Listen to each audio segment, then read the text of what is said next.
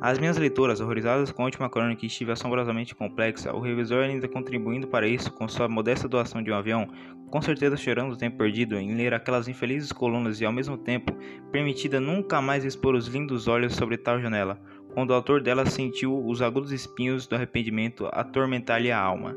O Cakewalk, a última novidade do mundo elegante, a bela dança americana que irá invadir todos os salões expulsando a valsa, a polca e a mazurca, fazendo espumar de ódio os velhos carrancudos. Como conclusão, sempre aparecimento de uma novidade corajosa de vídeo, os homens em duas classes, os que gostam e os que não gostam, os jovens e os velhos. Lamentei mil vezes o momento fatal em que pegou aquela pena tão bruta para traçar tão brutas frases. Arrependeu-se de tudo, resolveu então mudar tudo e expulsou o tal rodando de cor-de-rosa para o quinto dos infernos. Os velhos com algumas doenças contra o cake, a escandalosa, a maravilhosa, a bela dança do bolo. Ao cake é a revolta com a tradição e na dança, o que há arte e na pintura decorativa, o naturalismo e na arte, o esporte no futebol.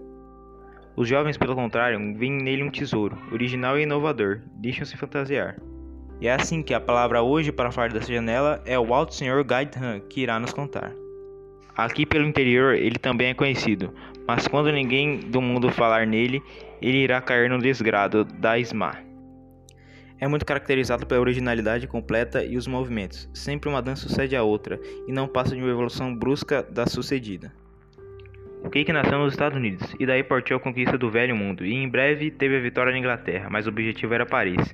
Mas Cake a conquistou em um relance. Paris, centro deste mundo.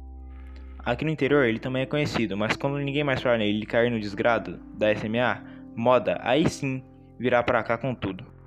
São inúmeras as colaborações de Monteiro Lobato nessa época, que se nomeia como fragmento. Pensava em futuros desenvolvimentos em transformar os esboços em histórias completas.